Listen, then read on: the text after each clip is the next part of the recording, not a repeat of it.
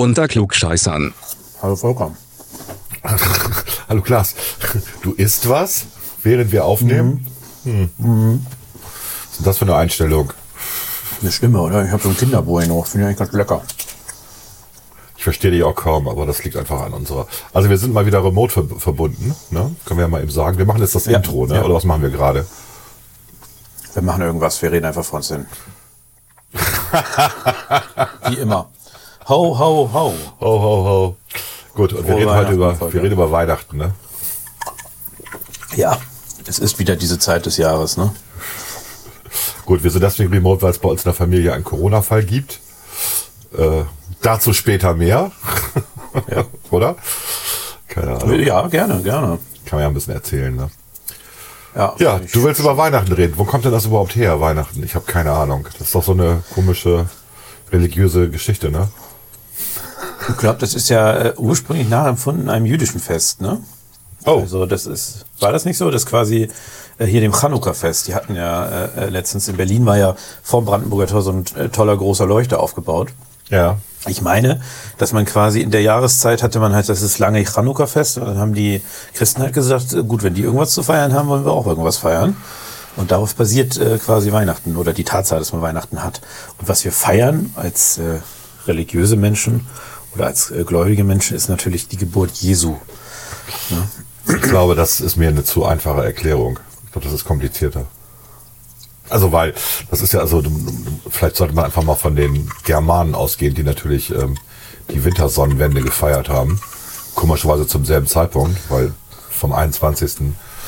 bis zum 23. oder vom 22. bis zum 24. hängt ja davon ab, in welchem, ob du ein Schaltjahr hast oder nicht, sind halt die kürzesten Tage im Jahr. Und danach ähm, geht halt also auf der Nordhalbkugel, werden die Tage dann wieder länger. Genau wie man die Sommersonnenwende feierte, hat man auch die Wintersonnenwende gefeiert. Und zwar nicht nur bei den Germanen, sondern eigentlich bei allen Völkern auf der Nordhalbkugel. Und das ist natürlich ein guter Anlass, ähm, dann darauf ein religiöses Fest zu legen. Ja, um sozusagen diejenigen, die nicht religiös sind oder noch irgendwelchen altertümlichen Glauben anhängen, reinzuziehen in die, in die neue Religion. Das passt einfach ganz gut. Und Hanukkah, ja, aber das äh, hatten denn die Juden, die Juden so einen Einfluss hier damals? Also wir reden jetzt ja von vor, sagen wir mal, wann ist, wann ist hier so Europa christianisiert worden? 200, 300 nach Christus ungefähr fing das an. Hatten die da so einen großen Einfluss? Ich glaube nicht. Äh, das ist ja die Frage, wo, ne? Also, In Rom? äh, wo hat sich denn das zu Anfang ausgebreitet, ist ja die Frage, ne? Ja, das ging doch über Rom, oder nicht? Also, Ich dachte, das ging schon auch über das heutige Israel. ja, Aber ich weiß es nicht. Keine Ahnung. Das habe ich hat mir mein Religionslehrer mal erzählt. Vielleicht hat er auch einfach gelogen. Könnte nicht sein. Also ich meine, es ging von den Römern aus. Ähm, irgendwas ähm, drittes, viertes Jahrhundert oder so.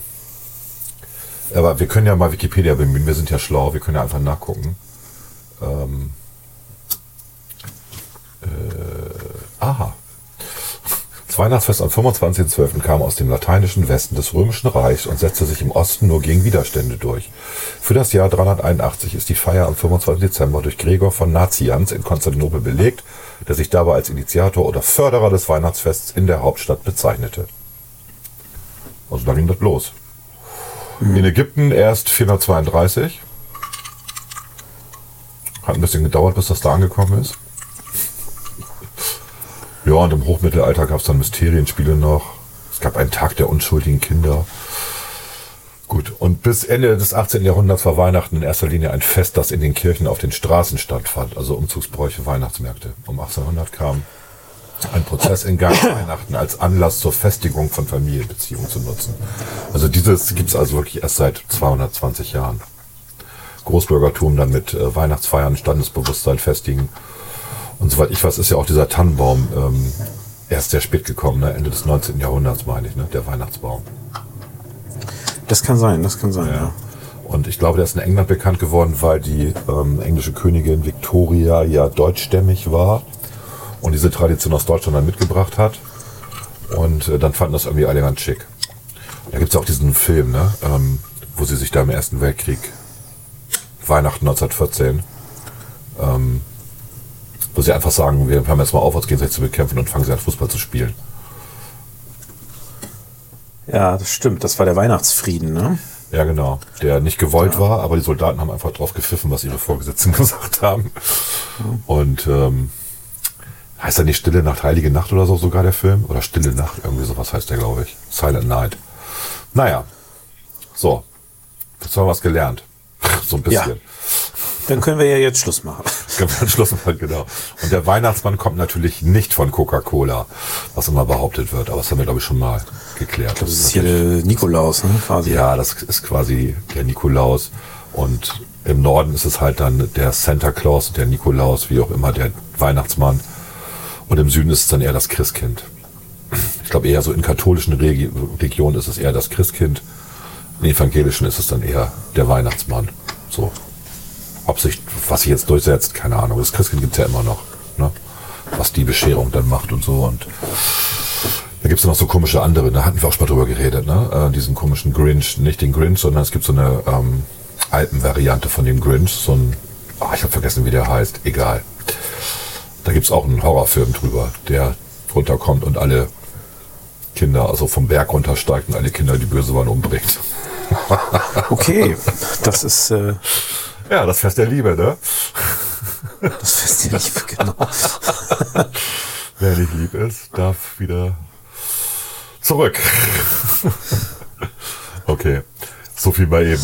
Ich glaube, ja. Aber es ist halt einfach so, dass, weiß ich nicht, also nicht das wichtigste Fest der, der Kirche, der christlichen, aber schon eins der wichtigen Feste. Ich würde sagen, es ist nicht das wichtigste Fest für die christliche Kirche, aber das wichtigste Fest für die Mehrheit der Christen.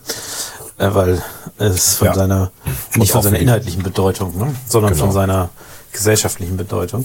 Ja, und auch für die, ich glaube auch äh, für die, für die Mehrheit der Nichtchristen. Also das feiern ja irgendwie alle Weihnachten weltweit, ne? Also ähm, in Dubai wird ja auch Weihnachten gefeiert, zum Beispiel. Ist ja nun nicht gerade ein christlicher Staat. Ähm, ja, hatte ich aber schon mal erzählt, meine Mutter, die ist ja groß geworden, in der Nähe von, von Lodz, irgendwie Berchatov. Und da wurde halt alles gefeiert um diese Zeit. Also haben die Juden ihr Hanukkah gefeiert, die Christen ihr Weihnachtsfest. Und äh, die, natürlich die Russen auch, die Polen auch, aber die Russen haben ja eigentlich später erst ihr Weihnachtsfest, griechisch-orthodox, ne, erst am 6.1. Und das heißt, im Endeffekt gab es da zwei Wochen lang Feierei. so war das damals. Ja. Und heute ist es ein riesen Konsumding, oder? Ich hatte irgendwo eine Zahl gestern gehört, ähm, dass wir 100 Milliarden ausgeben für Weihnachten in Deutschland. In Deutschland geben, das kann ich mir eigentlich gar nicht 100 vorstellen. Ne? Milliarden, das würde bedeuten, wenn du das durch 80 Millionen teilst, 1500 Euro pro Person. Das kann nicht sein, ne? Ja, wir haben ja nur ein Bruttoinlandsprodukt von 2 Milliarden, äh, 2 Billionen. Das wäre ja ein Zwanzigstel des gesamten BIP. Kann natürlich sein, aber Also das war 500 das, Euro gibt jeder hier durchschnittlich aus. genau, das war die Zahl, das war die andere Zahl, die ich dann gelesen hatte. Aber diese Zahl 100, 100 Milliarden wurde halt auch, das war irgendeine Doku gestern im Fernsehen, äh, wurde halt auch kommuniziert und dachte, das kann nicht sein, das sind 1500 Euro pro Person. Das ist also pro Baby ja auch, ne? Also für jeden Bürger. Das kann es eigentlich nicht sein, kann ich mir nicht vorstellen. Ich finde schon 500 Euro ziemlich viel. Also die Händler sagen, sie würden 100 Milliarden Euro umsetzen. Das ist natürlich die Frage, ne? Ah, Also okay. der Zeitraum. Also Ja, wenn du das überlegst, das ist ja Weihnacht, das, die Weihnachtsverkauf fängt letztlich fast einen Monat vorher an. Ja. Ein kompletter Monat des Jahres, äh, wo halt relativ viel dann konsumiert wird. Ich weiß nicht, ob es 100 Milliarden sind, aber gut, dann wird es sicherlich eine höhere Milliardensumme sein, ne? Ja gut, wenn sie halt alles, was sie in den, ich sage jetzt mal anderthalb Monaten umsetzen, von Mitte November bis äh, Mitte Dezember oder Ende Dezember. Ja, nee, eher von, ja, das sind ja eher nur vier Wochen. Und da auch zum Beispiel Reisen gebucht werden oder so in der Zeit. Kann ja auch sein. Ja. Ähm, was ja dann sehr teuer wird, dann kam- kommt es vielleicht auf diesen riesen Umsatz. Aber ist schon heftig, ne? Ja, und das Ganze fällt dieses Jahr wieder so ein heftig. bisschen aus, ne? Weil Corona bedingt die Leute ja jetzt auch nicht so gerne in die Städte gehen und so weiter und so weiter. Es wird zumindest, äh, also ich, ich bin mir nicht ganz, also was tatsächlich der Unterschied ist zum letzten Jahr, ich glaube, letztes Jahr hatten die Leute relativ hohe Geldreserven, oder? Also war so mein Eindruck, weil viele trotz Kurzarbeit nicht so viel ausgegeben haben, weil halt Bars und Kneipen und so weiter zu waren, ne? So dass man quasi für Weihnachten doch noch ein bisschen was über hatte, vielleicht an einer oder anderen Stelle. Ich weiß nicht, ob dieses Jahr das genauso ist, weil dieses Jahr wir ja keinen Lockdown, Gott sei Dank, erlebt haben und äh, man also äh, möglicherweise doch schon einen oder den einen oder anderen Euro auch äh, vielleicht mal in der Kneipe oder im Theater oder sonst wo gelassen hat. Ne? Weißt du, was ich meine? Also ich, ich Ja. bin mir da sehr unschlüssig. Ja, ich bin mir da auch unschlüssig. Ich wundere mich über die Zahlen. Das ist 100 Milliarden, das ist ja... Okay. Also so viel geben wir hier nicht aus. In unserer Familie. Das würde bin bedeuten, froh, dass dass wir... Ich mal überlegen, Milliarden also, ausgibt. ja, das äh, anderthalb tausend pro Person. Drei, viereinhalb, sechs. Äh, das wären irgendwie was? 9000 Euro. Nee, machen wir nicht.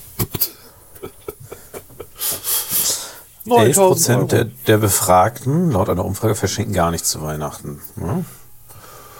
Ja, das ist ja auch mal so eine, 472 Euro im Schnitt. Ja, das ist immer so eine Überlegung bei uns auch. Da gibt es immer so eine Debatte, so einen Diskurs vorher, ob wir uns wirklich was zu Weihnachten schenken, weil es geht ja eigentlich darum, zusammenzukommen, aber irgendwie setzt sich das nicht durch. Wir hatten mal so eine Überlegung, ob wir uns nur was für 50 Euro schenken. So, also nur was Kleines irgendwie. Aber das hat sich. Einer bricht dann immer aus und das wissen alle. Dann berechnen alle aus. Und dann gibt's noch Last-Minute-Shopping. das funktioniert nicht. Es ist, es aber Es auch ist ja auch äh, okay. Also es ist ja, Ja. auch okay, was zu trinken. Ich finde das jetzt alles. Also ich finde auch, äh, ich meine, es ist halt viel Konsum, aber es ist ja nicht so, dass man dabei denkt, Gott, wie schlimm, ich muss gerade konsumieren. Sondern in der Regel ist es ja auch ganz nett. Ja, es macht Also ja auch Spaß, was zu verschenken. Es macht ja auch Spaß, Geschenke zu kriegen. Das war im Heute-Journal, genau, da war der Bericht, das fällt mir wieder ein. Die haben nämlich auch behauptet, dass 30 Prozent der äh, Geschenke ähm, umgetauscht werden. So, 30 Prozent. 30 Prozent kann sein. Ähm, ich habe, glaube ich, noch nie was umgetauscht. Ich auch nicht, deswegen. Na gut. Also wenn ich was hatte, was mir nicht gefallen hat, ähm, dann habe ich es einfach irgendwann weiter verschenkt. Also verpackt gelassen und ja, ne, kann man ja auch machen. Muss man den Leuten ja nicht sagen, dass es einem nicht gefällt. Oder wenn man es doppelt gekriegt hat oder so, ne? Also kann man ja weiter verschenken. Hat ja genug Leute. Also das fand ich irgendwie merk und dann wurde auch so ein bisschen aufgefordert, auf den Konsum doch zu verzichten, wo ich immer dran denke, ja, Ja gut, aber das bringt ja auch niemandem was. Also es bringt weder was den armen Einzelhändlern äh, noch den Kindern. Also so viel zu unserer fröhlichen Für wen Weihnachts- verzichten? Zu unserer fröhlichen Weihnachtssendung gerade. Wir reden gerade über Kommerz, Konsum und so weiter. Wir retten den Planeten durch Verzicht auf Weihnachten. Ja, Ja. Ne?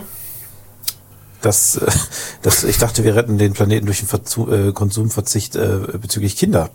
Also Ach ja, war doch zum dieses Beispiel. Schöne, diese schöne Grafik. Das war Was kann man schöne gegen den Grafik. Klimawandel? Wer hat das Und nochmal war gepostet? Irgendjemand von den. Funk, ganz bestimmt. Ach, Funk? Nee, das, ich dachte, das Sowas wäre ist jemand immer von Funk. gewesen. Ja? Okay. Ja, aber es war ursprünglich von Funk, also weitergeleitet. Also weitergeleitet hatte das äh, hier Kevin Lenkheit, beziehungsweise der hat es auf Ah. jeden Fall bei Twitter gepostet. Okay. Aber der ist ja bei der äh, SPD. Eben, deswegen, darüber habe ich es zumindest gesehen. Ja. Und äh, das war, ich fand aber erstmal interessant, was für neue Berufe entstanden sind. Ich meine, wir reden immer davon, wir hatten, glaube ich, ein paar andere Berufe im Kopf. Ja. Also wir hatten eher sowas wie, keine Ahnung, äh, Klimaanpassungsingenieur oder sowas im Kopf und vielleicht nicht Klimakommunikator, ähm, so wie das Susan Joy Hassel ist. Klimakommunikator. Deutschlandfunk war das. Deutschlandfunk, Entschuldigung, nicht Funk, Deutschlandfunk. Die fünf wichtigsten Dinge sind, also um das Klima zu retten. Ja. Doppelpunkt. Ein Kind weniger bekommen. Erstes. Zweites. Schwierig bei den Leuten, die nur ein Kind haben, aber okay.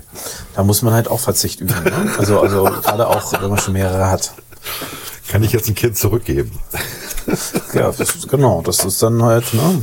Okay. Tja, Pech gehabt fürs Kind. Äh, Flugreisen vermeiden als drei. Grüne Energie beziehen. Und fünftens vegetarisch oder vegan leben. Ja. Teile ich der Gans jetzt gleich mit, dass sie nicht gegessen wird? Ich, es wäre vielleicht, ja. Hm. Aber das ist schon, die hat auch schon ein bisschen den, Arsch offen, ne? Susan Joy Hassel. Susan Joy Ist halt eine Hassel. Amerikanerin, ne? Ah ja, okay, gut, ja. Muss ich die kennen? Ist die wichtig? Ich weiß es nicht. Susan Joy Hassel. Ah, da ist sie. Aha. Science Communicator, best known for work around climate change. Early life. Oh, 1959 geboren. Ja. Gutes Jahr eigentlich. Aber sie sieht äh, sympathisch aus. Ja, das Foto ist aber uralt. Die ist 62. Komm. Sie sieht sympathisch aus, finde ich. Aber ich habe ja auch nur so unsympathisch gesprochen. Okay. Also alles andere wollen wir hier, wir wollen hier keinen sexistischen Podcast machen, ne? Ach so. ist das Sexismus, wenn man sagt, dass das Foto alt ist? Achso, nee, ja, ja. Ähm, Ist das schon Sexismus? das, das fängt ganz früh an. Also ich Mir- glaube, dass man muss mir dazu fällt, Entschuldigung, sagen. mir fällt bei, bei Sexismus ein, dass ich gestern, ähm, ich weiß gar nicht wo, auf YouTube oder was, Facebook oder so ein Video vorgespielt bekommen habe von der Schweizer, ähm, Schweizer Fernsehdebatte, wo äh, sie, ähm, wo Frauen sich darüber aufgeregt haben, dass über das Manspreading, also dass Männer ähm, sitzen und ihre Beine breit auseinander haben. Ja, ja, das kenne ich. und es in italienischen ÖPNV wohl jetzt ein, ein Verbotsschild gibt, wo man so einen breit Mann da sitzt und dann durchgestrichen. Und das möchten sie doch auch für die Schweiz haben und überhaupt. Und das wäre ja übergriffig, wie Männer sich so hinsetzen.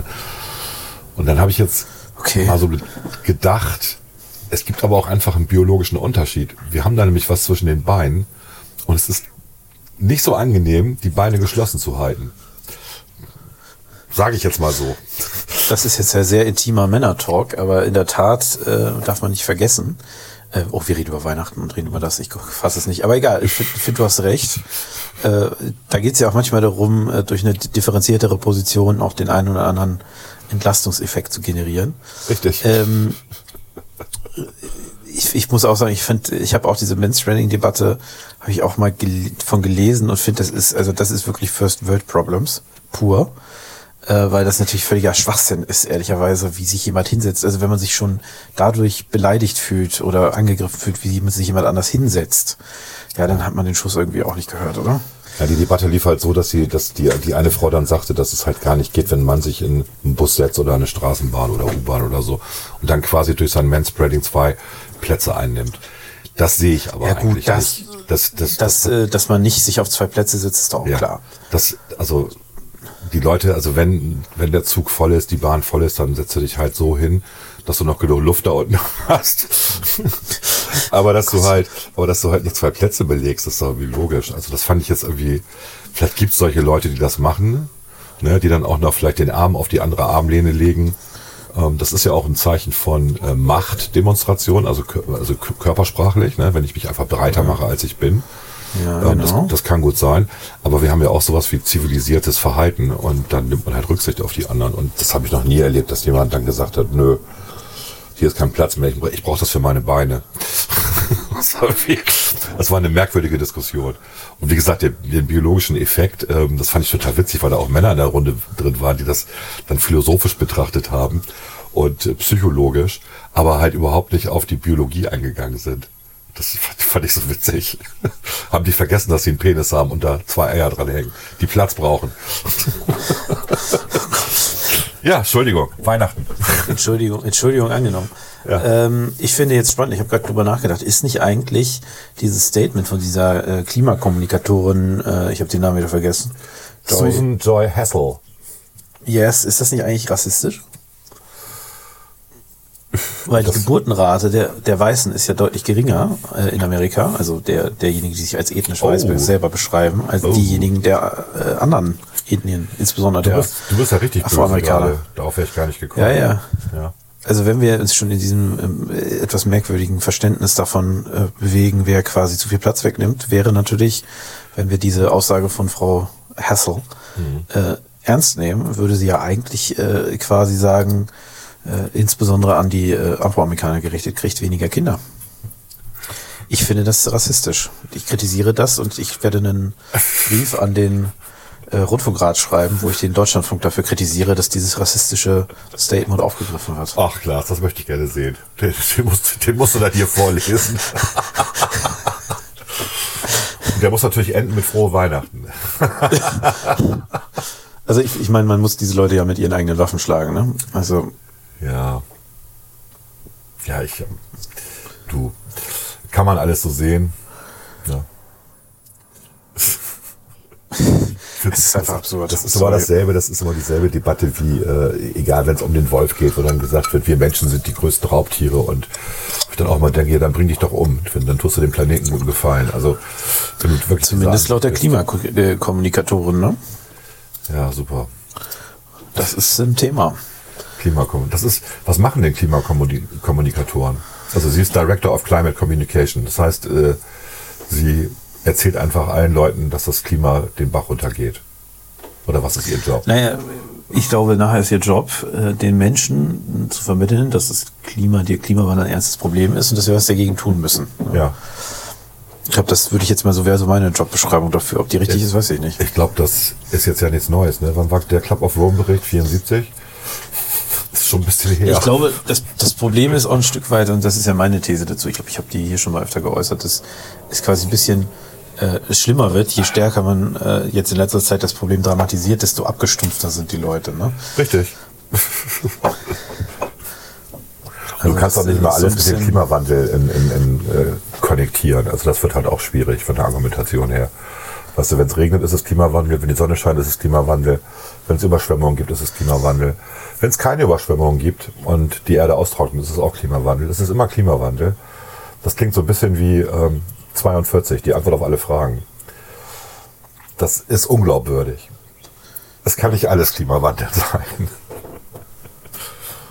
Oder? Äh, natürlich nicht. Ja. Es gibt auch einfach äh, andere Probleme noch. Ja. Ja, manche bauen die Leute einfach keine Deiche. Und dann saufen sie halt ab. Manche können sich auch nicht leisten, Deiche zu bauen. Das ist auch problematisch. Also vielleicht hilft einfach ein bisschen Wohlstand und Bildung, damit man Deiche baut. Könnte auch eine Lösung sein für viele. Aber wahrscheinlich bin ich da gerade wieder zu kurz und zu pragmatisch und denke nicht lang genug drüber nach. Ja, Aber ich bin ab sofort, das ist ja jetzt äh, äh, wirklich meine schöne Gender-Debatte, die ich gerade hier aufgemacht habe bei Twitter. Ich bin gerade währenddessen kurz bei Twitter ein bisschen was? Du machst, während wir reden, machst du andere Sachen. Wie unfreundlich. Ich habe nach Content gesucht und ich habe Content gefunden. Okay. Der Weihnachtsmann, MDR aktuell, der Weihnachtsmann ist traditionell ein alter weißer Mann. Aber ist das noch zeitgemäß? oh Gott. Längst wird über eine geschlechtsneutrale Bezeichnung diskutiert. Die Weihnachtsperson. Oder was? Und dann äh, hat äh, ein liberaler, äh, äh, was ist der, Ex-Muslim, schreibt der Atheist, hat dazu kommentiert, demnächst, Jesus und Mohammed waren Transgender und hatten Lady Dicks.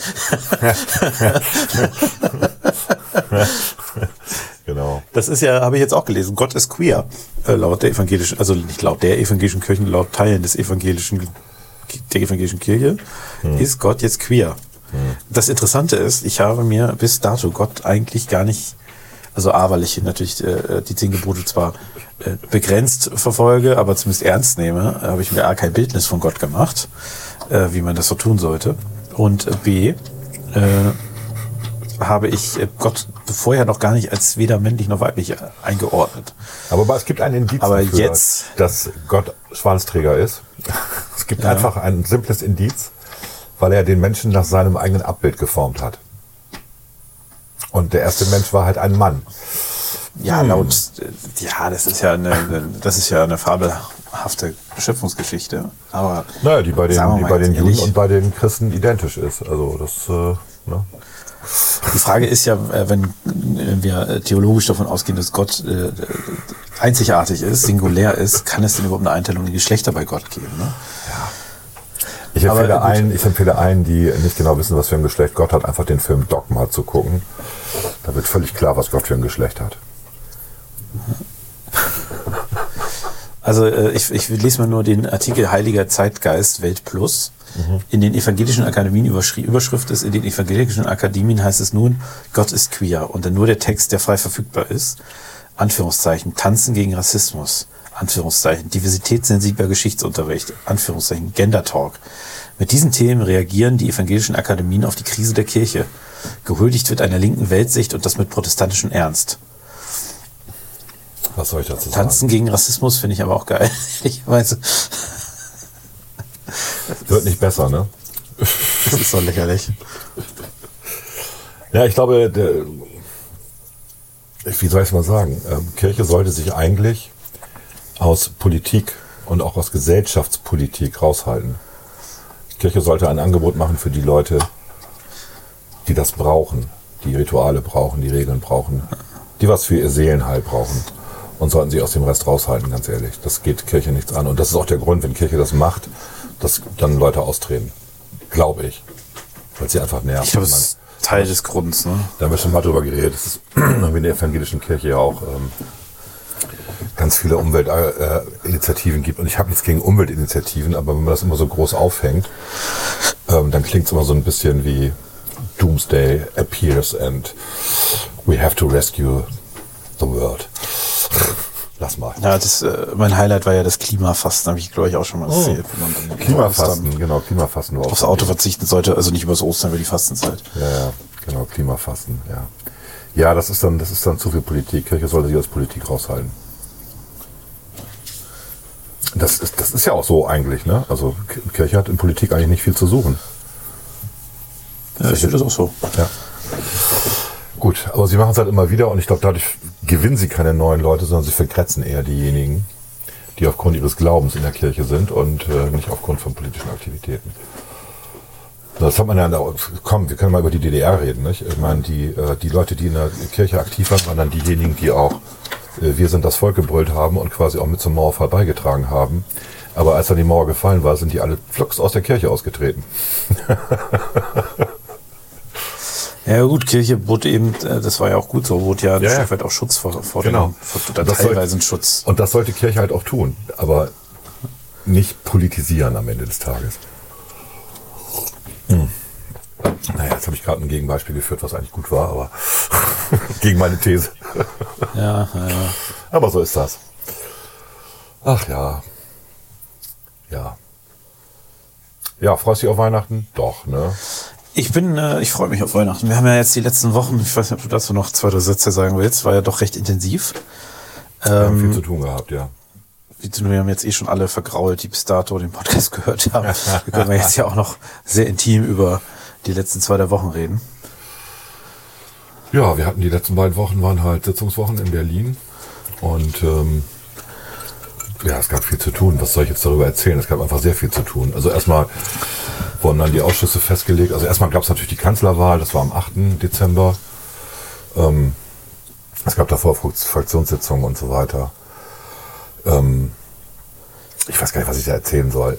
Das war alles ja noch entspannt sozusagen. Und dann kam halt dazu, in dem Moment, wo der Kanzler gewählt worden sind, werden ja auch die Minister ernannt. Und das heißt, wir mussten natürlich dann in der Fraktion vorher festlegen, wer jetzt Fraktionsvorsitzender wird. Das ist dann Christian Dürr geworden als Nachfolger von Christian Lindner und alle anderen ähm, Funktionen wurden auch neu besetzt. Das heißt, es gab eine, ja, ein, ein nach oben rutschen sozusagen von, von Leuten aus der zweiten Reihe in die erste Reihe. Ähm, man sieht aber, dass das alles gute Leute sind. Also die Fraktion ähm, erträgt das sozusagen, den Verlust von, von, von vier wichtigen Leuten plus noch mehr, die ja parlamentarische Staatssekretäre geworden sind und so weiter. Wir haben genug gute Leute da in der Fraktion. Aber es ist schon ähm, anstrengend. Ne? Also das musste alles sehr, sehr schnell gehen. Und ähm, dann wurden die Ausschüsse definiert. Und ich habe jetzt drei Ausschüsse gekriegt, äh, drei parlamentarische Ausschüsse, und zwar als vollwertiges Mitglied. Und bei einem bin ich auch noch Obmann, nämlich bei Digitales. Also Digitales, Inneres und Finanzen. Und das ist schon viel Arbeit. Also normalerweise hat man gerade als Newbie vielleicht einen parlamentarischen Ausschuss und dann nochmal ein, zwei Stellvertreter ähm, Ausschüsse. Aber äh, das ist jetzt wirklich viel Arbeit. Und ähm, das hat, hängt damit zusammen, dass es alles, also das verbindende Element ist Digitalisierung an der Stelle. Bei Digitales sowieso, ist klar. Und bei ähm, Finanzen ist es halt, geht es um, um Kryptowährung und E-Payment und Digital Signature und dieser ganze andere Kram, der mit äh, eine Rolle spielt. Und bei ähm, Inneres geht es halt um E-Government. Äh, und äh, auch ein bisschen um, um Katastrophenschutz, der ja auch digitalisiert worden ist, den man ja auch verbessern muss, wie man ja beim Ahrtal gemerkt hat oder bei vielen anderen Gelegenheiten, wo es nicht funktioniert hat, auch bei den Tests. So und das heißt, du bist dann jemand als Abgeordneter zuständig für bestimmte ähm, Berichte aus diesen jeweiligen Ausschüssen und du bist halt auch zuständig als Sprecher dann. Also wenn die Opposition ähm, irgendeine Frage aufwirft ähm, in der Debatte, dann bist du derjenige, der dann auch Antwort und Rede und Antwort stehen muss. Ähm, und ich habe mir da jetzt, ich glaube, ziemlich viele Themen angebunden. Andererseits sind das auch eigentlich alles Themen, die ich gut beantworten kann. Ja. deswegen ist es vielleicht okay. Das Problem ist eher, dass wir jetzt ein zeitliches Problem haben, nicht? weil viele der Ausschüsse der AGs, die dazugehören und der AKs, der Arbeitskreise, Paralleltagen. Wir werden es nicht hinbekommen, diese neun Termine plus dem zehnten Obmann-Termin plus dem Vorbesprechungstermin für die Obleute, ähm, werden wir nicht hinbekommen, dass das alles nicht parallel läuft. Das ist eher unwahrscheinlich. Jetzt haben wir die, das weißt du glaube ich noch gar nicht, die Debatte geführt in unserer ähm, Gruppe. Also die Abgeordneten haben so eine, die Abgeordneten der FDP haben so eine Wire-Gruppe, wo sie sich austauschen. Das ist ein Kommunikationssystem wie WhatsApp, nur deutlich sicherer. Und ähm, wir haben uns jetzt schon äh, darauf geeinigt, dass wir eben nicht erst mit den Ausschüssen und, und AGs ähm, am Dienstag anfangen, sondern wir müssen die wohl auf Montag legen, was bei einigen natürlich nicht so gut ankommt, weil einige erst montags anreisen zur parlamentarischen Woche. Na gut. Und ähm, das war ganz lustig, weil die Diskussion endet damit, äh, dass ich dann gesagt habe, ich habe nichts gegen Montag. Daraufhin kam dann gleich Max Mordhorst um die Ecke und sagte, er auch nicht. Frank Schäffler auch. So. Also und dann war Stille. Also ich glaube, wir werden das montags machen müssen. Anders wird es nicht gehen. Sonst kriegen wir das zeitlich ja. nicht hin, weil auch Max Mordhaus hat zwei vollwertige Mitglieder in zwei Ausschüssen, auch in, äh, ich meine, Inneres und Digitales. Und ähm, auch der hatte, hat ein Problem, wenn wir das nicht hinbekommen. Ne? Dass die nicht parallel stattfinden, die Sitzungen. Ja. ja. Also das ist das, was uns gerade so ein bisschen stresst, ne? dass wir sehr viel Abstimmung haben. Ja. Ähm, Ansonsten freue ich mich, ne? Also ich bin ja froh, dass ich digitales und Inneres bekommen habe. Das ist ja mega. Da kann man ja mega viel bewirken. Gerade in dem. Es ist eine echt gute Kombi, ne? Ja, absolut. Das muss man einfach sagen. Ja. Ich muss mir mal einmal eben die Nase putzen, sorry. Oh, ich dachte, ich dachte, ich bin hier der Gefährdete. Es wäre nett, wenn das Geräusch rausgeschnitten äh, Nö, das lasse ich, das mache ich noch. Dann mache ich noch dieses Töre rein. Töre!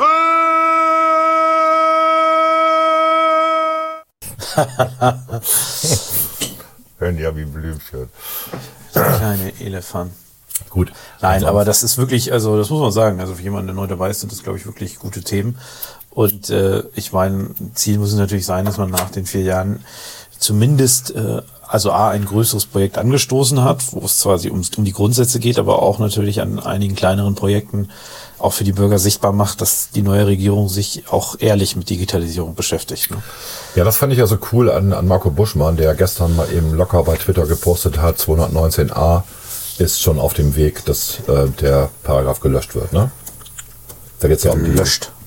Genau. Abgeschafft. Er will es abschaffen und äh, hat es jetzt in die Wege geleitet. Und das finde ich rucki zucki.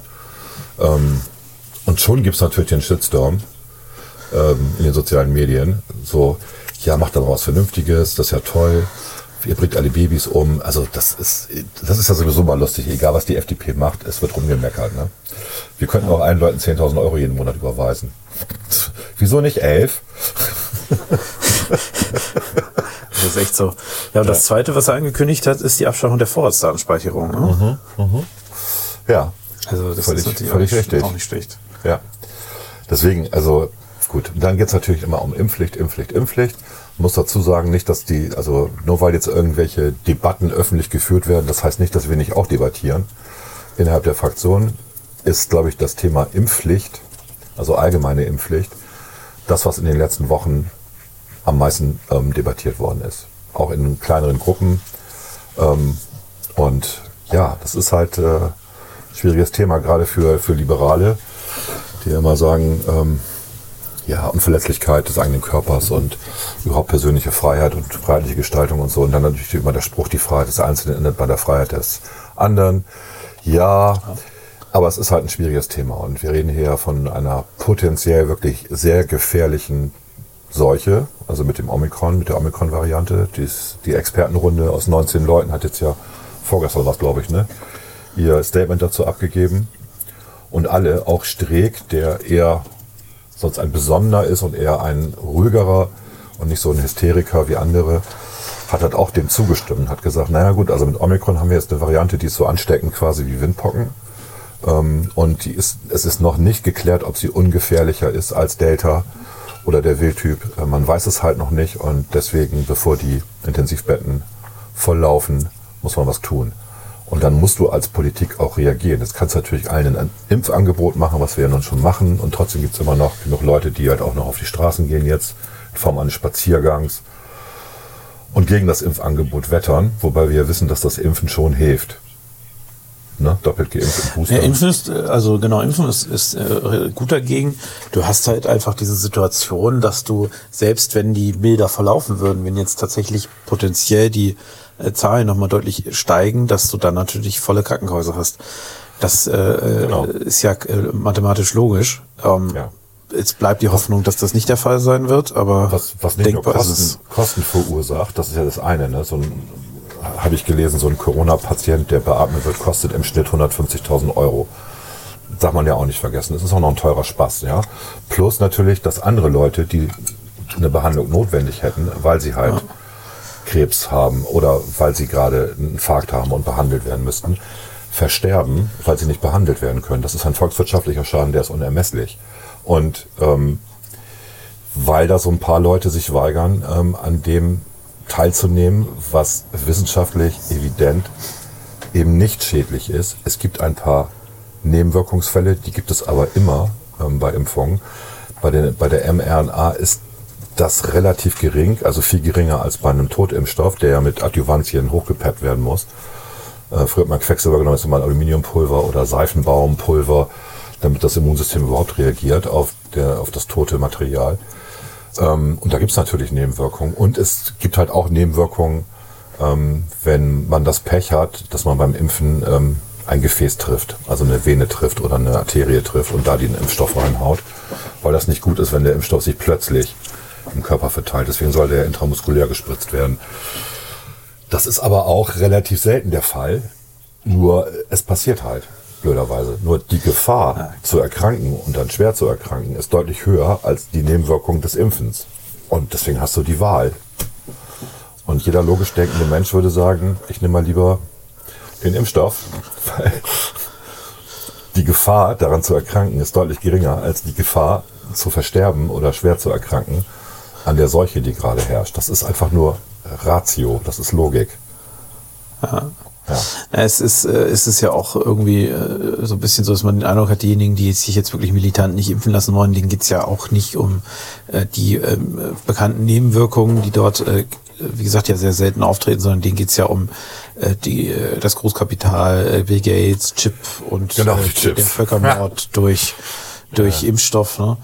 Ähm, Also da geht's aus meiner, aus meiner äh, Erfahrung jetzt gar nicht mehr so sehr um die Frage, ob ich jetzt, äh, wie es da bei AstraZeneca am Anfang der Fall war, ob ich jetzt tatsächlich als Person eine erhöhte, ein erhöhtes Risiko habe, äh, äh, an, an irgendeiner am Herzinfarkt zu sterben oder was weiß ich, Lungenödem, äh, Ödem, sag ich schon, Ödem zu kriegen, äh, sondern es geht halt, äh, es geht halt um diese abstrakten, völlig absurden äh, Gefahren, äh, die da propagiert werden und die da, da, da kann auch um, also da wird der Totimpfstoff, äh, wobei der jetzige, der auf den Markt kommt, ist ja kein Totimpfstoff, interessanterweise.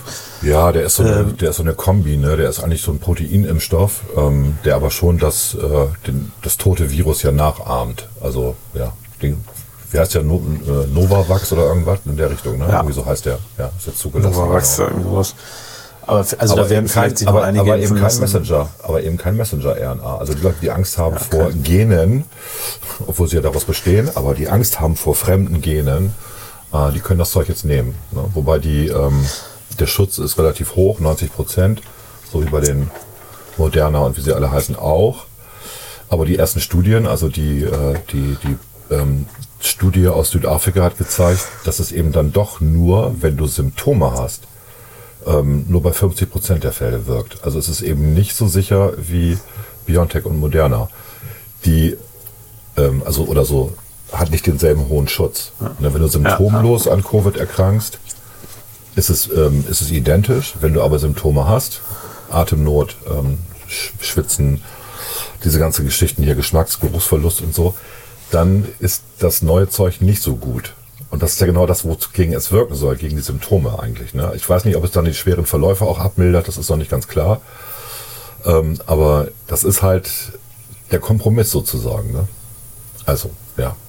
Mehr kann ich das doch noch nicht sagen. Das ist ja noch nicht so richtig lange ne, im Umlauf. Und äh, sie haben es halt in Südafrika getestet. In Südafrika gab es halt ähm, auch nicht die Delta-Variante, sondern das war noch der Wildtyp, wo sie es getestet haben damals. Ja, muss man mal gucken, ne? ob das dann genauso gut ist.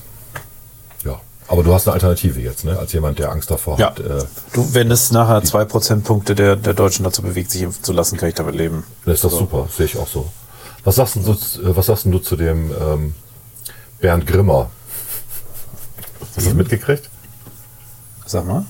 Dr. Bernd Grimmer, der immer für die AfD, der äh, so Ah, der, äh, der, Baden-Württemberg, äh, ja, genau, ja. der verstorben ist. Ne? Ja. Genau, der, der noch, also seine letzten Tweets irgendwie Deutschlands krankes Corona-Regime. Das Corona-Regime hierzulande kann nur noch als krank bezeichnet werden. Also das könnte man ja, Ja, also, ne? Und jetzt hat ihn Ja. halt selber erwischt und er ist gestorben. Vorgestern, ne? Meine ich. Genau, oder gestern, ja. Mhm. ja das, das Traurige ist doch eigentlich, eigentlich müsste doch jetzt jeder eher jemanden kennen, der an Corona gestorben ist, als jemanden, der an der Impfung gestorben ist.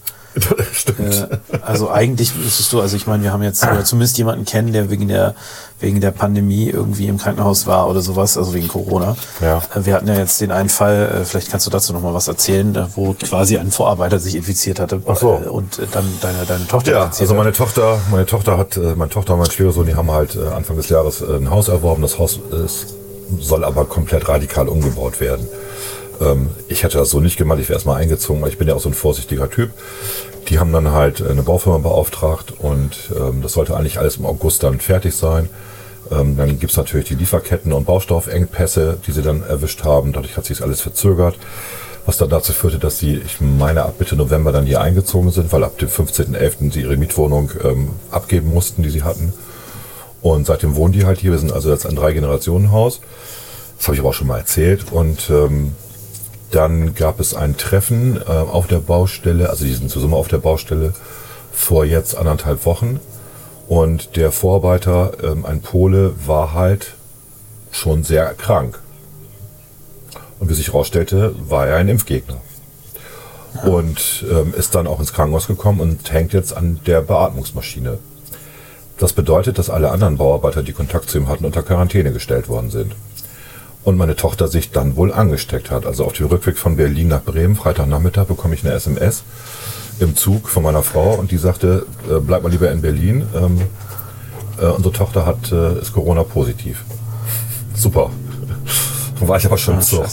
Also bin ich dann mit FFP2-Maske hier rein und seitdem bin ich hier auch zu Hause im, mit FFP2-Maske unterwegs. Teste mich jeden Tag, war gestern noch beim Arzt, habe einen PCR-Test gemacht zur Sicherheit. Das Ergebnis habe ich aber noch nicht und äh, die Tochter ist immer noch Corona-positiv. Meine Frau hat auch Symptome, ist aber Corona-negativ und ich bin es bisher auch. So, ne, nun hat man ja Latenzzeit von, man sagt ja fünf bis zehn Tage, eine Ansteckungszeit. Ähm, gut, ich bin seit Freitag hier, heute ist Dienstag. Das sind jetzt fünf Tage, oder? Freitag, Sonntag, Sonntag, Montag, Dienstag, naja, vier bis fünf Tage. So, gucken wir mal, ne, was passiert. Ähm, es wird auf jeden Fall die Delta-Variante sein, das kann man schon mal sagen, oder der Wildtyp, ähm, weil sie auch ihren Geschmack und Geruchssinn verloren hat. So, und das hast du bei der Omikron-Variante ja nicht. Ne? So. Zumindest Ja. ist das noch nicht bekannt. Kann Schwiegersohn. Schwiegersohn, der letzte Woche in Paris war, geschäftlich, ähm, der ist dann gleich ins, äh, erst ins Hotel und dann hat er sich eine Airbnb-Wohnung genommen jetzt, um, damit er gesund bleibt. Ne? Ja, klar. Ist auch der Wahnsinn. Ne? Viel interessanter war noch die Tatsache, dass sie sich dann krank melden wollte beim Arbeitgeber. Und der Arbeitgeber sagte, du bist doch doppelt geimpft geboostert. Ja. Ja, aber dann ähm, kannst du dich nicht krank schreiben lassen, weil dann ist Quarantäne dein privates Vergnügen. Und das ist tatsächlich missverständlich ausgedrückt. Also die Krankenkasse sagte das dann auch, also die, äh, die Arzthelferin und am Ende kam raus, eben das Gegenteil ist der Fall. Also wenn du Symptome hast und ähm, bist auch noch positiv und bist in der Quarantäne, dann kriegst du natürlich eine Krankschreibung. Aber es ist ein bisschen missverständlich ausge ausgedrückt. Wenn du keine Symptome hast, aber Kontakt hattest zu jemandem, der positiv war und dich dann in Selbstquarantäne begibst, dann geht das auf deine Urlaubstage. Was mal ganz ehrlich auch ein bisschen schwachsinnig ist. Ja. Also ich finde, sobald man einen positiven Test hat und deswegen in Quarantäne ist, Sollte man auch Muss das es- Kranken. Genau, ja. ja, muss es eine Krankschreibung geben, Ja. weil sonst äh, ist ja der Anreiz wirklich da, sich möglicherweise auch noch äh, nicht testen zu lassen oder äh, quasi dann trotz positiven Tests dann weiterzuarbeiten, weil man sich den Urlaub dann nicht leisten kann. Ne? Genau, ich glaube auch, das ist auch der Grund, also deswegen ist der Pole wahrscheinlich auch nicht zum Arzt gegangen, weil er sich gesagt hat, scheiße, wenn ich positiv bin, dann bin ich in Deutschland, kann ich nach Hause zu Weihnachten, ne? Solche Geschichten, ne? Kann ich mir schon vorstellen. Und ähm, ja, da steckst du halt lieber andere Leute an. Aber das sieht man ja bei allen Baustellen. Wenn du mal durch Bremen gehst und dir die Baustellen anguckst, da trägt doch keiner eine Maske. Jetzt kannst du sagen, die sind draußen. Ja, aber die stehen wirklich sehr eng zusammen, auch in den halbfertigen Räumen und so. Das ist da nicht so Usus auf den Baustellen. Tja, ja. was soll ich dazu sagen?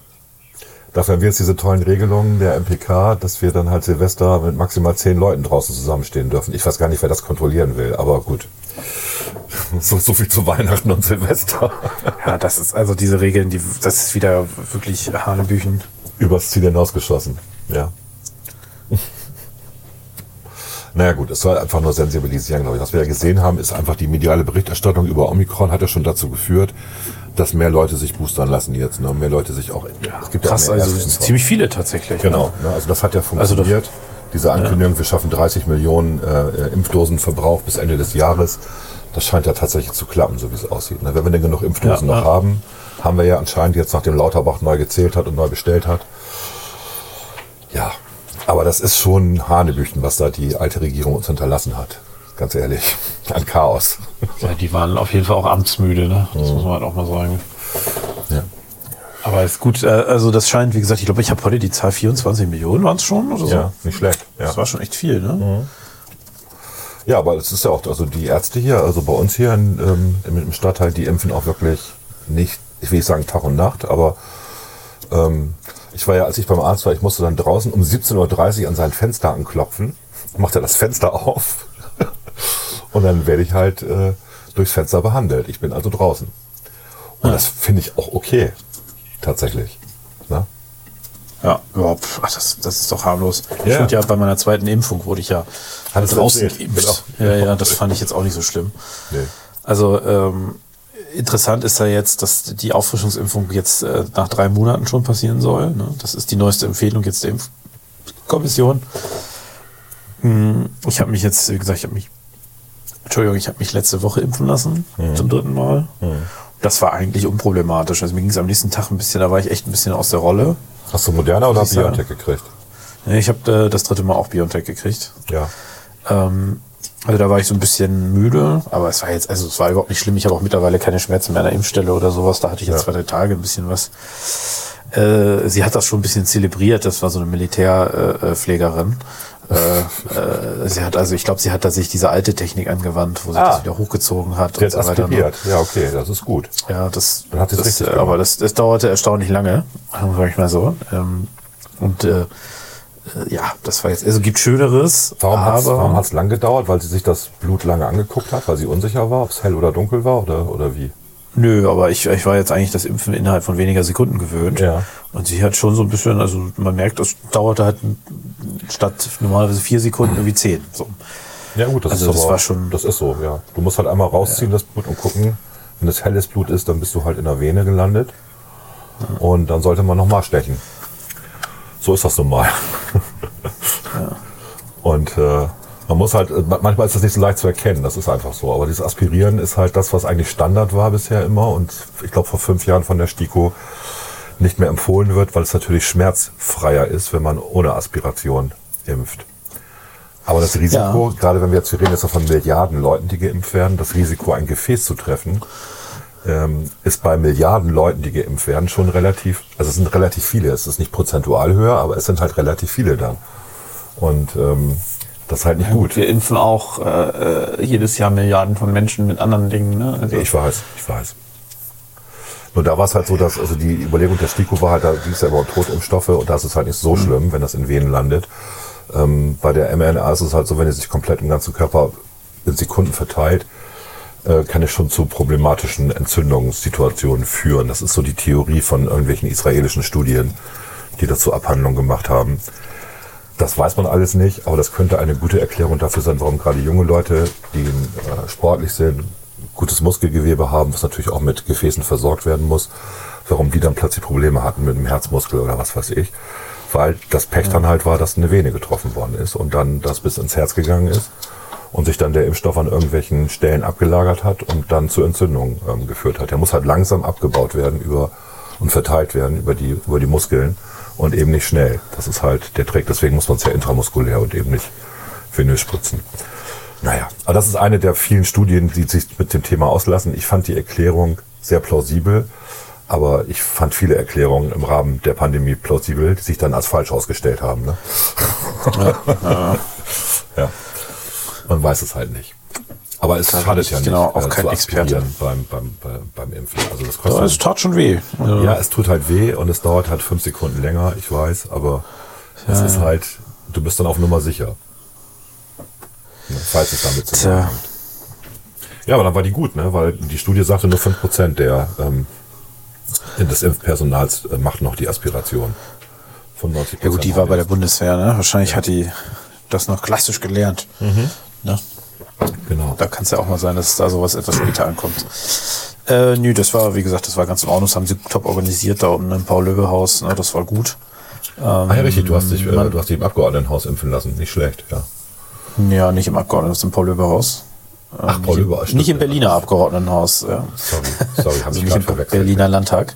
Ja. Ähm, genau, Paul-Löbe-Haus. Und äh, dort gab es so eine Impfstrecke. Aber es hat sich tatsächlich einer geschafft, die Impfung abzuholen, bevor er ähm, äh, ein Aufklärungsgespräch hatte. Das war ganz witzig. Also er ist anscheinend an den, an den beiden Ärztinnen, die da saßen, ist er einfach vorbeigelaufen und äh, äh, kam dann irgendwie äh, da wieder eilig. raus und äh, ja, ja, und dann stellte sich heraus, äh, der hatte sein Aufklärungsgespräch gar nicht und seine Einwilligung hat er auch nicht erteilt und so. Also hätte er natürlich, aber hat er dann vergessen.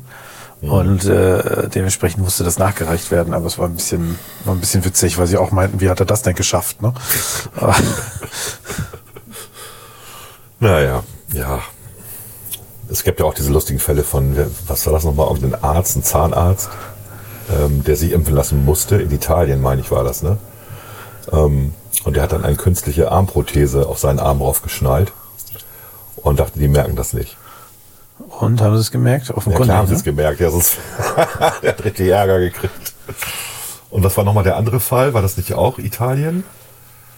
Wo, wo Impfgegner dem Arzt 1000 Euro gegeben haben, damit er ihnen nur Kochsalzlösung gibt? Spritzt, äh, ja. Genau, er hat, er hat sie aber trotzdem geimpft. Und hat die 1000 Euro eingestrichen.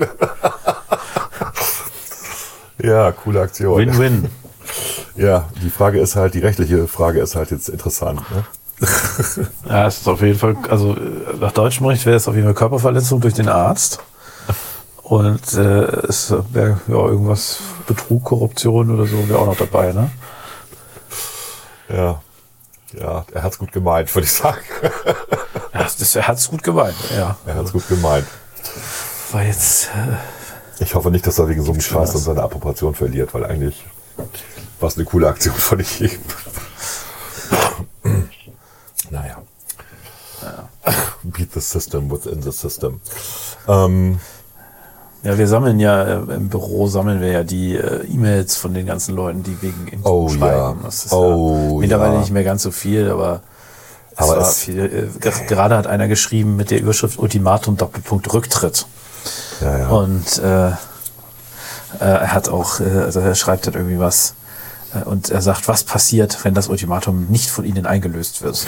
Ich als Ultimatumsverfasser werde selbst mich keiner weiteren Aktion anschließen. Das lässt Sie aber nicht aufwarten, weil ich extremes, extrem Schlimmes für das Land vorhersage.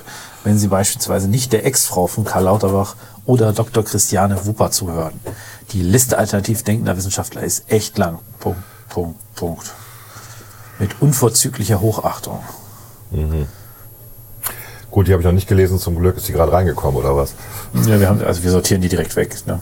Okay, gut. Das ist ja, also das wird, wir haben ja so ein Also das wissen die Leute nicht, aber du kriegst als Abgeordneter wirklich jeden Tag zig Mails von irgendwelchen Spinnern. Ist wirklich sehr, sehr nervig. Es ist wirklich, also das sind wirklich teilweise Wiederholungen, aber ich müsste jetzt, also alleine äh, zum Thema Impfen haben wir bestimmt 300 E-Mails gekriegt. Also Ja, also äh, seit das, das, Woche, ist, seit zwei Wochen quasi. das ist jetzt, also das ist auch definitiv auf Platz eins ähm, und auf ähm, Klima, was vorher auf Platz eins war, ist jetzt nach hinten gefallen. Ne? Das stimmt, ja. Ja. So interessant. ja, manchmal, manchmal antworte ich auch noch einigen, aber irgendwie habe ich meistens keine Lust dazu. Bringst ja eh nicht das lohnt durch. sich auch nicht. Genau, das lohnt sich tatsächlich in der Regel Lohnt nicht. Definitiv nicht. Also die Argumente von denen sind ja so extrem, was will man da machen? Ne? Also Gut, wir haben natürlich jetzt hier privat Weihnachten ein kleines Problem, nicht? weil ähm, man kann sich ja freitesten, aber nicht, wenn man Symptome hat. Und ähm, in drei Tagen ist Heiligabend und ob wir jetzt die Bescherung in der Familie machen, ist eher unwahrscheinlich, weil unsere Tochter, die jüngere Tochter halt äh, nicht kommt, wenn hier jemand infiziert ist, kann ich auch nachvollziehen. Und jetzt werden wir wahrscheinlich unsere Bescherung noch draußen in den Garten verlegen. Also den Tannenbaum, den wir sonst im Esszimmer aufbauen, werde ich dann wohl in den Anbau aufbauen. Macht dann die Türen auf und dann werden wir draußen Bescherung machen und auch draußen essen. Das wird ein bisschen, da muss man schnell essen. Ja. Naja, gut. Anders geht's dann halt nicht. Ist dann halt so. Aber du, man ist ja kreativ, ne? Ich wollte gerade sagen, man schafft das ja immer wieder. Ja, man kriegt Zweifel. Ja, genau. Ja, und bei euch ist alles gut, ne? Wir Ja. sind alle negativ und ihr macht ein schönes Weihnachtsfest. Soweit, soweit mir das bekannt ist, ja. Also, und wir sind jetzt, glaube ich, alle mittlerweile dreimal ge ge geimpft. Ne, Das Ja, das ist sind wir natürlich auch alle. gut. Das, das hat jetzt nicht viel sind wir alle genutzt. schon nicht. Doch, ich glaube, es sind alle schon dreimal jetzt bei uns. Ja gut, aber stell dir mal vor, das wäre jetzt nicht so, ne? Also da weißt Nee, du auch klar. nicht, was da passiert wäre. Klar, also ich würde jetzt auch hier nicht mit FFP2-Maske rumlaufen, wenn ich nicht davon ausgehen würde, dass der Impfschutz mich auf jeden Fall teilweise schützt, sondern wäre ich jetzt auch im Hotel irgendwo. Das ist schon klar. Ähm, deswegen, also ich äh, vertraue da der Medizin und bisher geht's mir auch gut. Ich habe ein bisschen, ja, aber das hatte ich ja auch schon in Berlin. Also ich meine, das muss man auch mal erzählen, ne, dass wir, wenn, wenn wir in Berlin äh, Plenarsitzung haben oder, oder äh, jetzt beim Innenausschuss, ne, da sind immer Leute dabei, die positiv sind. Und wir kriegen dann immer zwei Tage später von der Corona-Warn-App die Mitteilung, dass wir Kontakt hatten. Ja. Das ist, äh, das ist lo- klar, wenn du da mit 700 Leuten in einem Raum bist, äh, im Plenum, da gibt's immer irgendjemanden, der was hat. Und dann kriegst du einen Warnhinweis. Und im Innenausschuss sind ja auch, ich glaube, 40 Leute oder 50 Leute. Und da war ja ein Sozialdemokrat, der die Omikron-Variante hatte, wie wir jetzt wissen.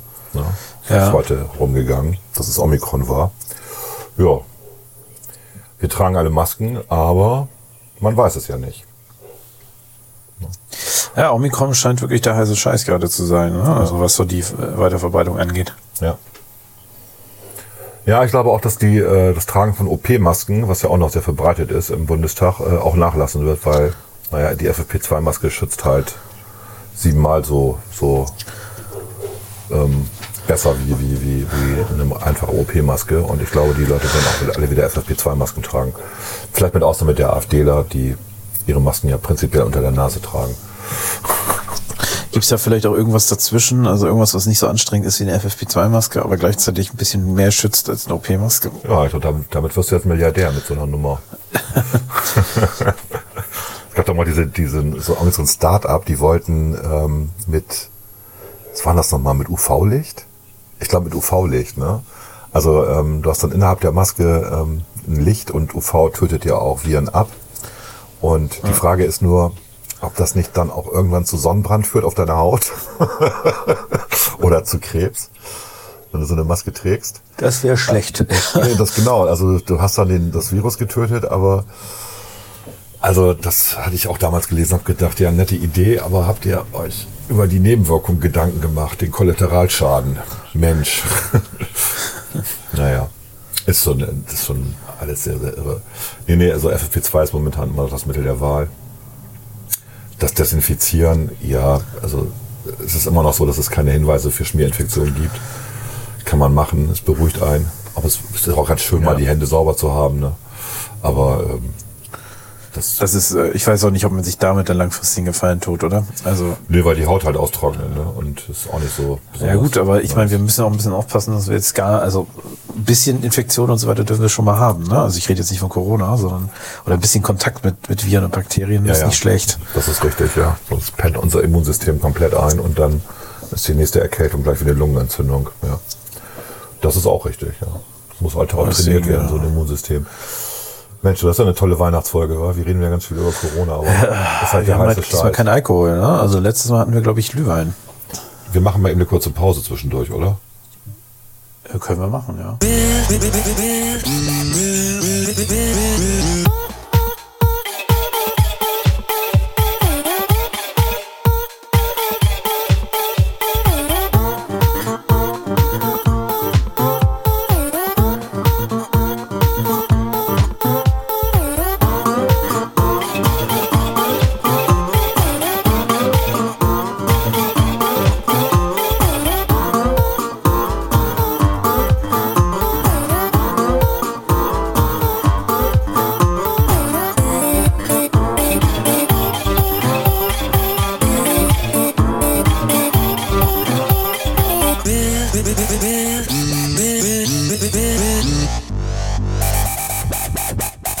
Unter Klugscheißern.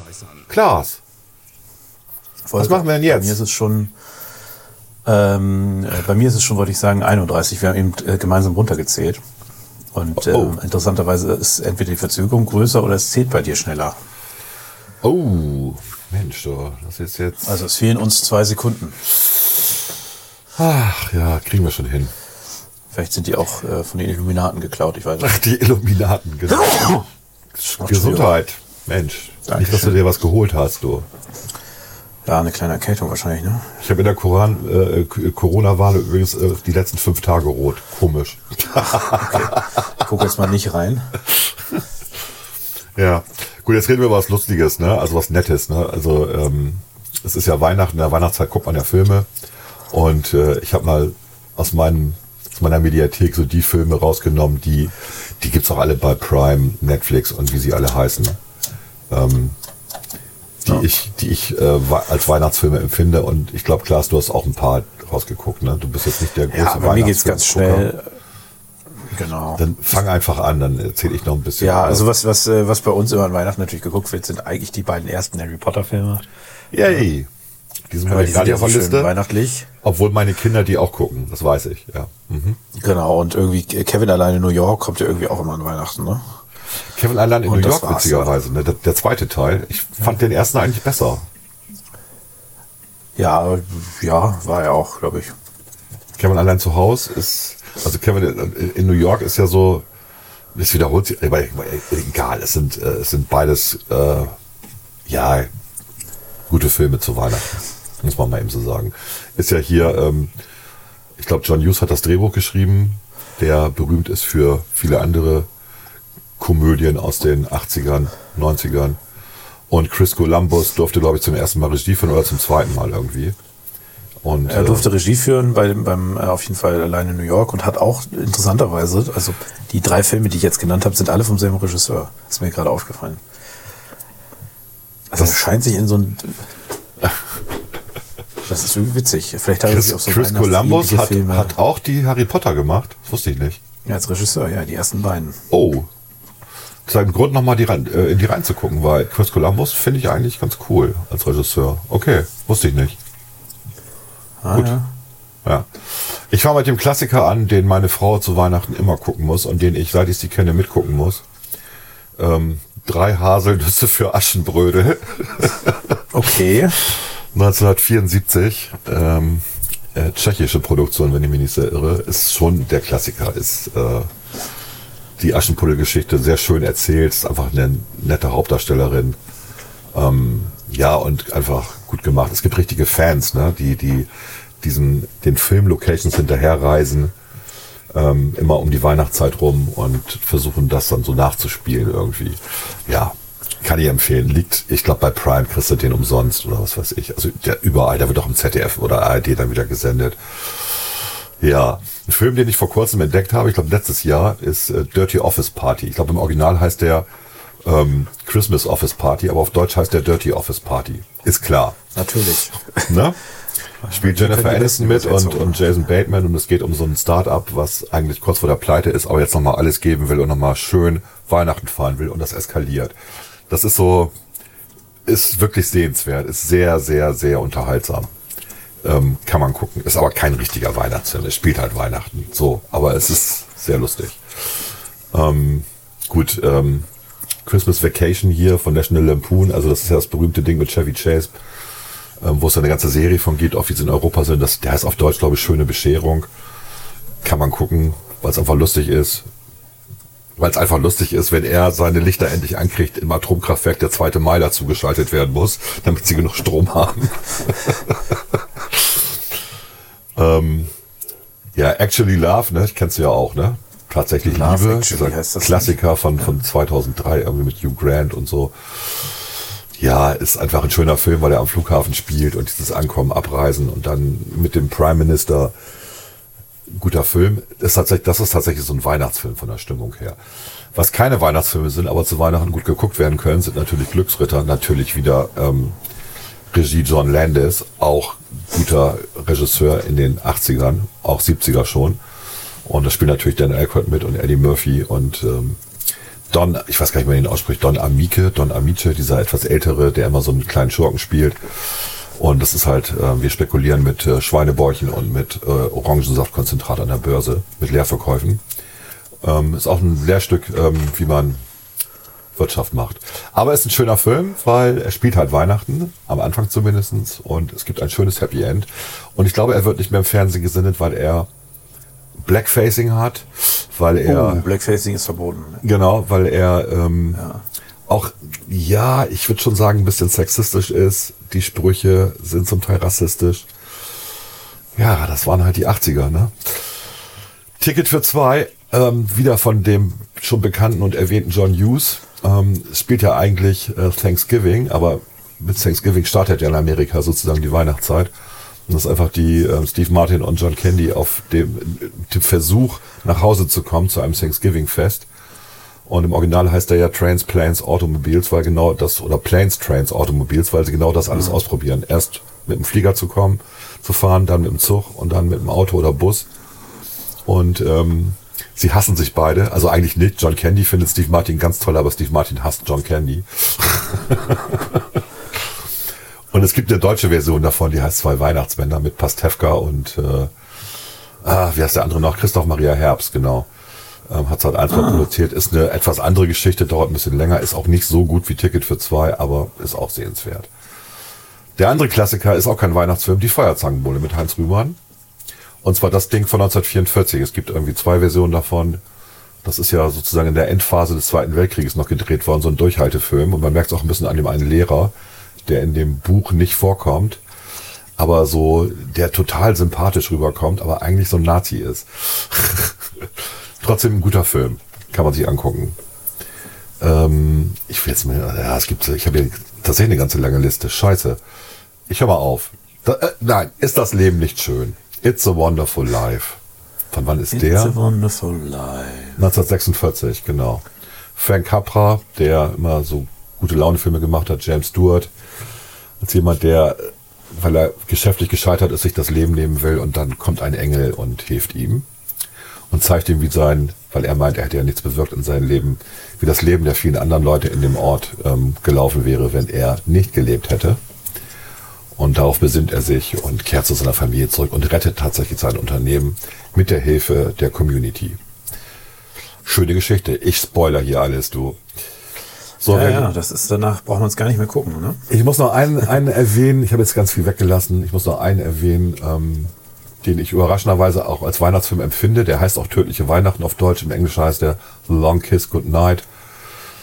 Ähm, von Rennie Harlin, der sehr viele Action-Movies macht. Ähm, und da spielt Gina Davis mit Samuel L. Jackson. Also es ist ein Actionfilm. Und ähm, es ist halt die Hauptrolle. Sie spielt halt eine Frau, die acht Jahre ihres Lebens vergessen hat. Also ne, Amnesie und sich plötzlich daran erinnert, dass sie eigentlich eine Killerin ist. Zu Weihnachten. und da eine Menge Sachen passieren. Es ist wirklich, ist ein guter Actionfilm und trotzdem bringt der weihnachtliche Stimmung rüber.